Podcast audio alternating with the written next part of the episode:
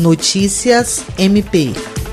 Durante a continuação da sétima sessão do plenário por videoconferência de 2020 do Conselho Nacional do Ministério Público, o conselheiro Oswaldo Dalbuquerque apresentou proposta de emenda regimental que tem o objetivo de alterar o artigo 37 do regimento interno do CNMP e inserir dispositivos para disciplinar o Instituto do Conflito de Atribuições entre ramos e unidades do Ministério Público. O conselheiro Oswaldo Dalbuquerque justificou a apresentação da proposta com base na decisão proferida pelo Supremo Tribunal Federal, que por maioria decidiu que a competência para dirimir conflito de atribuições entre ramos e unidades do MP é do CNMP.